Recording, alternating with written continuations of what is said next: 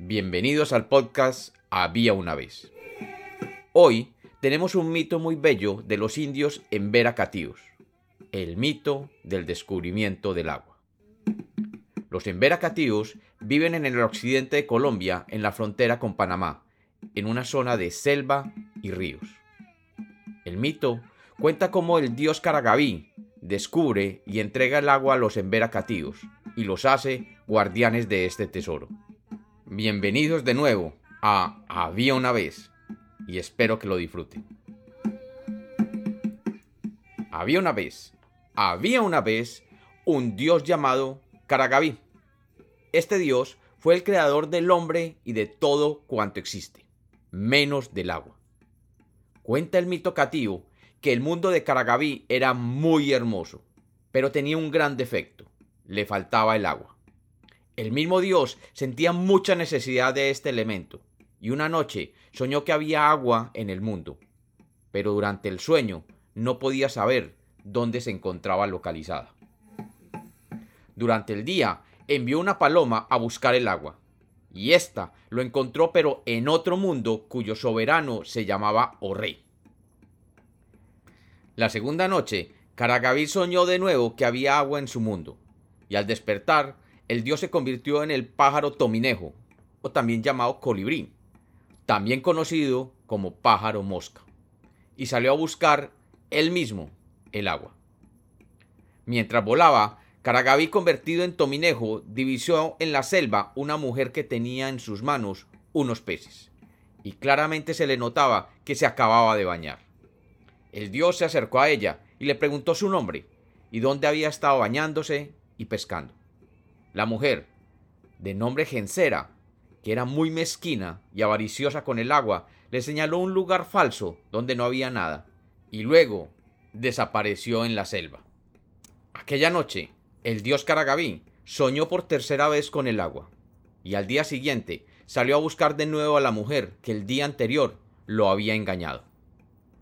La localizó de nuevo y la siguió selva adentro, hasta que la vio acercarse a un árbol gigantesco llamado el Genené. Este árbol era tan alto y grueso que podía albergar dentro de sí más de cien personas.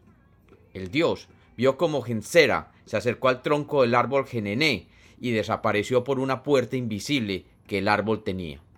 El dios Caragaví se acercó al árbol y tocó la puerta. Nadie contestó. El dios tocó otras tres veces y solamente a la cuarta vez oyó la voz de Gensera diciendo ¿Quién es? Soy yo, mujer, tu dios Caragaví. Sé que estás allí y he venido por el agua. La mujer se negó a contestar, y Caragaví, asomándose por un pequeño hueco en el árbol, pudo ver que dentro de aquel árbol había un gran pozo de agua sonora y cristalina, y lleno de peces de colores, y allí, dentro del pozo, se veía Gensera deleitándose y nadando y jugando con los peces. Caragaví decidió castigar a esta malvada mujer y se quedó esperando a que saliera del árbol.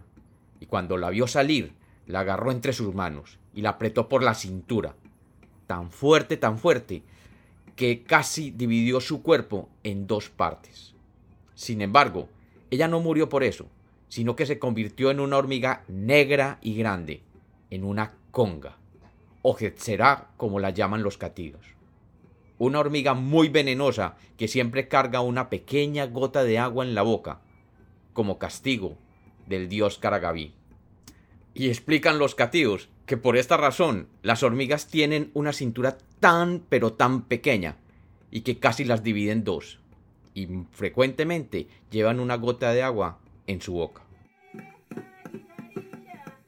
Luego, Caragaví llegó hasta el árbol y trató de tumbarlo empujándolo. Pero este era tan grueso, tan grueso, que era virtualmente imposible hacerlo. Así que se regresó hasta la población de los catíos y los invitó a todos a que trajeran sus hachas de piedra para así entre todos derribar aquel gigantesco árbol. Necesitados de agua y obedientes a su dios, los catíos se acercaron al árbol en medio de la selva y se dedicaron durante todo el día a tratar de derribar el árbol Genené con sus hachas. Al caer la noche, sin haber logrado derribar el árbol, se fueron a dormir. Al día siguiente, Volvieron y para su sorpresa, el árbol se había recuperado y estaba como si nada hubiera ocurrido el día anterior.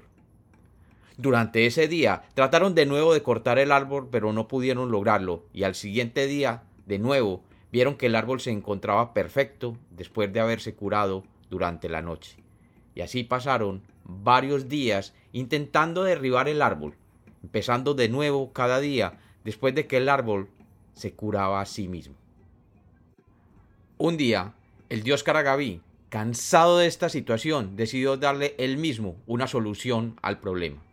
Y al caer la noche, creó una luz frotando sus manos e iluminó todo alrededor del árbol. Y así, durante esa noche y el día siguiente, los cativos siguieron trabajando con sus hachas hasta llegar a cortar el tronco del árbol. Finalmente, los cativos pudieron terminar de cortar el árbol, pero el árbol no cayó. Se mantenía sostenido por los bejucos que lo ataban a otros árboles de la selva.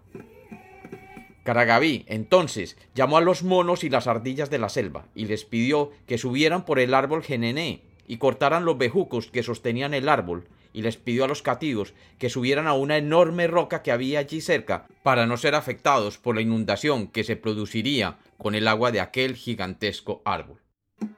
Cuando el último de los bejucos fue cortado, el árbol genené cayó y se partió en dos pedazos. Dicen los cativos que de la parte izquierda del tronco salió el agua que forma el Océano Pacífico, y de la parte derecha del tronco el agua del Océano Atlántico. De sus ramas salieron los ríos y quebradas del mundo. De los nudos de la corteza del árbol, los lagos. Y de las flores de aquel árbol salieron las ciénagas y charcos. Y después, el mismo Caragaví le puso los nombres a los ríos que hoy hacen parte del mundo catío. Amparradó, Antadó, Chigorodó, Sinú, etc. Y así fue como llegó el agua a las tierras catías, llenando el mundo de vida.